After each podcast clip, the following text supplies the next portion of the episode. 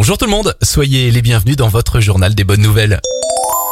Direction l'heure en Normandie avec ce retraité solidaire, Claude P, c'est son nom, profite de son temps libre pour aider les gens. Il vend les produits de son jardin pour une somme dérisoire, 1 euro le kilo de légumes, 1 euro les confitures ou bien encore 1 euro les ciseaux.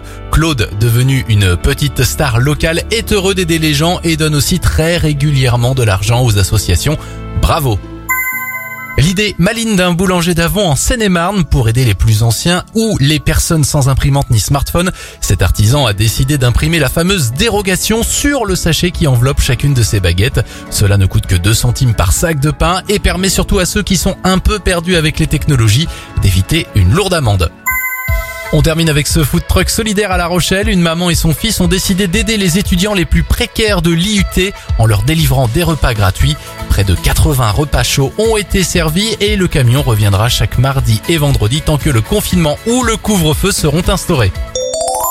C'était le journal des bonnes nouvelles. Vous pouvez le réécouter maintenant sur notre site internet et notre application Radioscope.